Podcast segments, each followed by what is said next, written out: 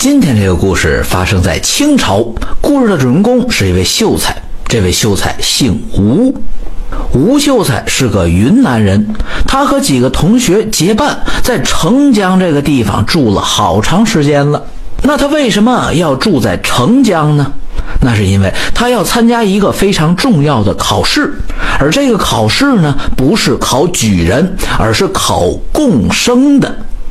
所谓的贡生，就是挑选各个地方最优秀的人才，送到京城的国子监读书。贡生这两个字儿，顾名思义，就是贡献给皇帝的学生。要是读书人能考上贡生，那他就离举人不远了。打一个不太恰当的比喻，就相当于他考上了北大附中一样。所以，为了考贡生，许多读书人都是乐此不疲。吴秀才也是其中之一。澄江这个地方呢，不像京城消费水平那么高，这个地方的东西还都比较便宜。再加上吴秀才他家也挺有钱的，所以他就在澄江的一个客栈里面一住就住了一年多。在这一年之内，他除了读书学习之外，他还经常的以诗会友。其实，哎，他这以诗会友啊，说直白一点，就是举办狂欢大派对，就是整一些社会上的闲人聚在一起喝酒吹牛。在他们的一个聚会上，吴秀才就结识了一位相士。所谓的相士，其实就是一种比较高级的算命先生。他不会举一个招牌走街串巷的，他只服务于大户人家。这位相士是几天之前刚住进客栈的，他就住在吴秀才的隔壁。而这哥们的言谈举止一看就不是一个凡人，所以吴秀才就对他特别的敬仰，经常会缠着他，让他看看自己的未来。可每当他们提到吴秀才未来的时候，那个相士都会不置可否，打一个岔就给打过去了。而人呢，就是越得不到的东西越想得到。吴秀才就把这个事儿给惦记上了。有一天呢，他去市场上买了一条活鱼，回来的时候，他正好和那个相士走了一个碰头。吴秀才就抓住机会借题发挥，说道：“先生，既然您不愿意看我的未来，那您看看这条鱼的未来怎么样啊？”相士就说了。你想知道这条鱼的什么信息呀？我就是想知道我能不能把这条鱼吃到嘴里。像是看了看那鱼，又看了看吴秀才，然后他就斩钉截铁地说道：“不能！嘿，我都把它拎到厨房门口了，你还说我吃不了它？我这就把它炖汤。”言罢，吴秀才就大笑着走进了厨房，他很快的就把那只鱼给做熟了。把鱼做熟了之后，吴秀才也没着急的吃它。他先是把这鱼端到了自己的房间，然后他就特意去请了那个相士过来，他要和相士一起把这条鱼给吃了。面对着煮熟的鱼，吴秀才又问了一句：“怎么样，先生，我能吃着这条鱼吗？”结果那相士依旧是不动声色的说道：“不能。”哎呦喂，先生，您这嘴可够硬的！这鱼都已经上桌了，你还说我吃不着它？我这就吃一个给您看看。说着，吴秀才就拿起筷子要吃鱼，可就在他的筷子碰到鱼的那一刹那，一条胳膊粗的大蛇竟然从房梁上掉了下来。这条大蛇正好掉在了他们的桌子上，而那盆鱼呢，一下子就被这条蛇给扫到地上去了。吴秀才这时候那嘴张的呀，都合不上了。他抬头看了看那房梁，虽说云南这地方蛇比较多吧，但是蛇怎么会出现在我的房间里呢？而且怎么就这么巧，它偏偏就砸在这盆鱼上头呢？这个事儿啊，只有一种解释，那就是先生您实在是太厉害了。想到这儿的时候，吴秀才咕咚一声就给那个相士跪下了。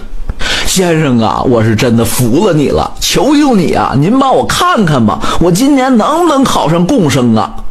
相士一看，好家伙，这小伙子真有诚意啊，都给我跪下了。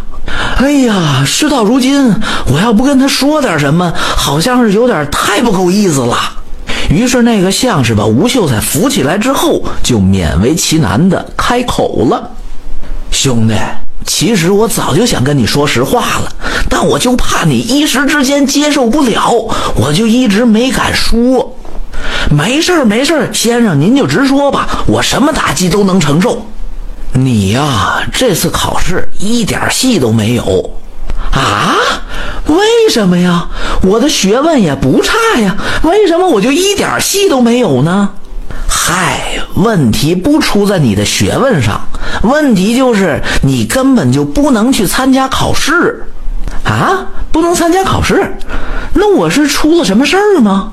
没错，你三天之后就会意外致死。哎呀，你听我一句劝吧，你呀别考试了，赶紧回家吧。你现在回家，起码还能安息在自己的家里。这一番话就像一道晴天霹雳一样劈在了吴秀才的头上，他实在是想不通啊，为什么自己年纪轻轻的就要遭此大难呢？于是他心灰意冷的就要收拾行李回家，可还没等他走呢，他的这件事儿就被他的同学给知道了。那帮同学把他摁在地上，就是一通的劝。他们就说了：“你是不是傻呀？就因为一个江湖骗子的一番话，你就要放弃你的学业？你对得起你爹妈吗？”在同学们的劝阻之下，吴秀才这才没有回家。但是他此时的心态可彻底的崩了。在第三天的夜里，吴秀才那是夜不能寐。按照相士的说法，他这时候就该遭到意外了。可就在他睡不着的时候，他突然听见客栈外面有一个女人在哭。他顺着声音出了客栈，可却没有见到人。而这时候，那哭声还是可以清晰的听到的。于是，他就循着哭声一路的追踪，他一直走出了二里多地，他才找到了声音的源头。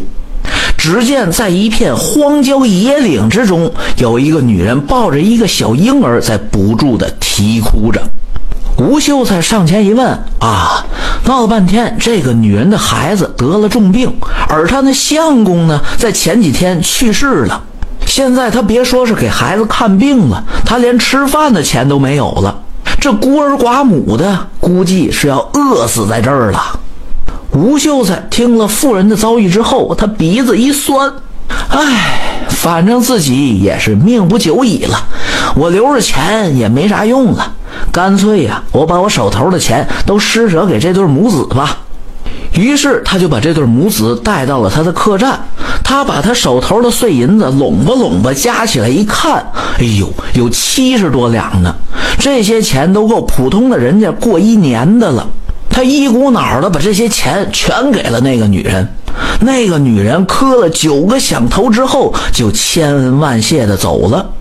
女人走了之后，吴秀才就躺在床上等着意外的发生。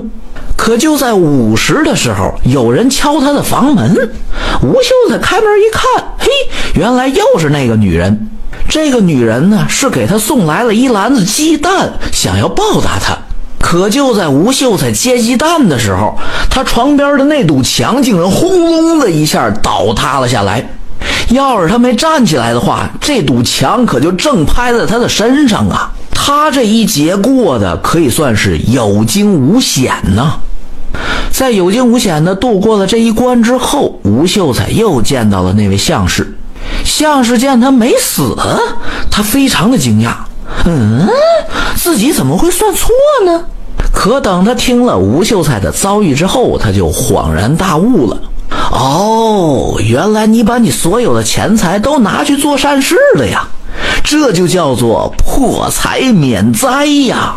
小伙子，这回你知道做善事的好处了吧？这可真是福祸无门，为人自招，善恶之报如影随形啊！感谢您的收听，想继续收听下一集的，那就点个关注吧。